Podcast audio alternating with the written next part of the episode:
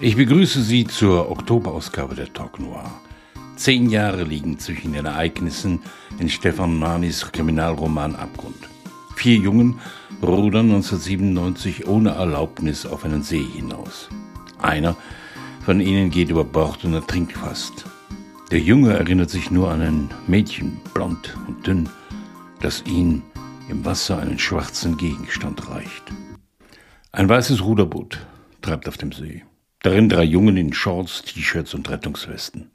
Das Boot liegt über der tiefsten Stelle, einem Abgrund im Seeboden, in der Form wie der Schatten eines großen Wals. Die Jungen stehen im Boot, winken und rufen laut zum Land. Das Boot schwankt.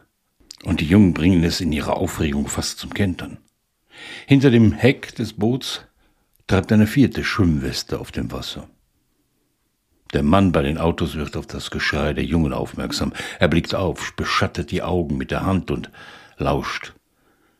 Dann wirft er den ölgetränkten Lappen weg, schüttelt die Sandalen von den Füßen und läuft barfuß über den kiesbestreuten Parkplatz und den Pfad zum See. Er rennt in vollem Tempo über den Steg und springt ohne zu zögern ins Wasser. Das Boot ist etwa 300 Meter entfernt und der Mann schwimmt mit nicht nachlassender Geschwindigkeit darauf zu. Die Jungen in dem Boot winken und rufen nicht mehr, sondern sehen reglos zu, wie der Mann auf sie zuschwimmt. Als er noch 50 Meter von ihnen entfernt ist, holt er tief Luft und taucht. Die Jungen beugen sich über den Bootsrand, werfen sich abwechselnd Blicke zu und starren in das blau-schwarze Wasser.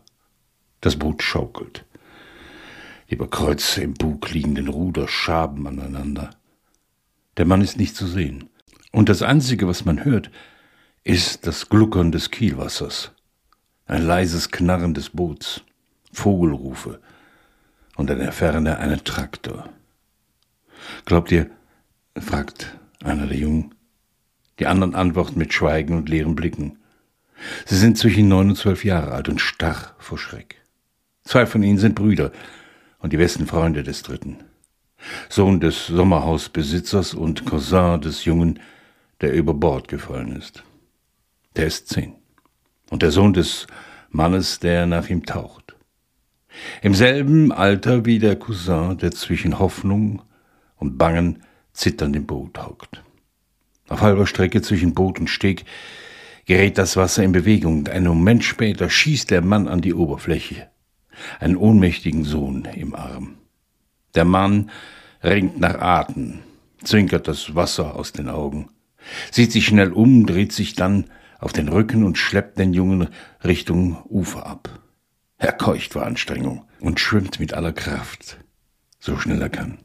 Doch scheint ihm eine Ewigkeit zwischen ihnen und dem Steg zu liegen, der in einer Spiegelung unter der gleißenden Sonne und über dem See zu schweben scheint. Doch bald erfassen die tastenden Finger des verzweifelnden Vaters etwas Festes.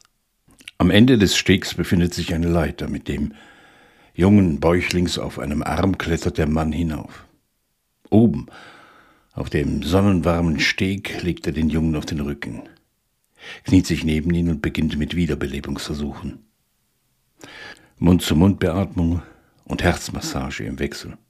Die Jungen im Boot rudern zaudern zum Ufer, als hätten sie Angst vor dem, was sie da erwartet. In der Übersetzung von Karl Ludwig Wetzig begegnen wir Sölvi, dem Jungen aus dem See 2007 wieder. Er hat kurz zuvor bei der Immobilienfirma seines Onkels angefangen zu arbeiten. Eines Abends wird er in einem Straßengraben nackt und verletzt gefunden, als er Unterlagen zum Grundbuchamt bringen sollte. Ist er nur gestürzt oder überfallen worden? Es ist Sonntag. Sölvi liegt seit Freitagabend 10 Uhr bewusstlos im städtischen Krankenhaus. Die ersten 24 Stunden auf der Intensivstation. Die letzten zwölf Stunden in diesem Zimmer. Du hast einen Schlag gegen die linke Schläfe bekommen, einen heftigen Schlag, der eine Gehirnerschütterung zur Folge hatte. Mehr kann ich zum gegenwärtigen Zeitpunkt noch nicht sagen. Der Arzt beantwortet Sylvies Fragen, während er den Zugang und die Schläuche aus seinem Körper entfernt. Du wärst wahrscheinlich an eine Unterkühlung gestorben, wenn an Unterkühlung? Was ist denn passiert? Wieso bin ich hier? Sylvie versucht sich im Bett aufzusetzen, aber er hat solche Kopfschmerzen, dass ihm jede Bewegung Höllenqualen bereitet, Schwindel und Übelkeit auslöst. Außerdem tut ihm der Hals über dem Brustbein weh. Ruh dich aus, mein Freund, sagt Ernst väterlich. Er misst Sylvies Temperatur und Blutdruck und notiert die Werte auf einem Blatt. Bald wird die Polizei hier sein. Ich wurde von ihr gebeten, dir so wenig wie möglich zu sagen und die Ermittlung nicht zu beeinflussen. Polizei? Ermittlung? Warum willst du nicht? Sölvi bricht ab, da Edda ins Zimmer tritt. Der Arzt nutzt die Gelegenheit und verdrückt sich. Du bist wach. Gott sei Dank. Edda sieht übermüdet, verweint und blass aus. Sie kniet an seinem Bett nieder. Du bist Freitag nicht von der Arbeit nach Hause gekommen. Ich habe mir solche Sorgen um dich gemacht. Die Polizei nahm nicht, nicht ernst, aber spät abends riefen sie wieder an und baten mich, dich zu identifizieren. Ich dachte, du wärst tot, Sölvi. Ich dachte, du würdest nie wieder die Augen aufmachen. Sölvi berührt ihre Hand. Ich bin sehr froh, dass du gekommen bist. Ich begreife nicht, was vorgefallen ist. Kannst du Deine Eltern sind in die Stadt gekommen. Sie ruhen sich gerade aus. Wir haben uns in deinem Bett abgewechselt, sprudelt es aus Edda heraus.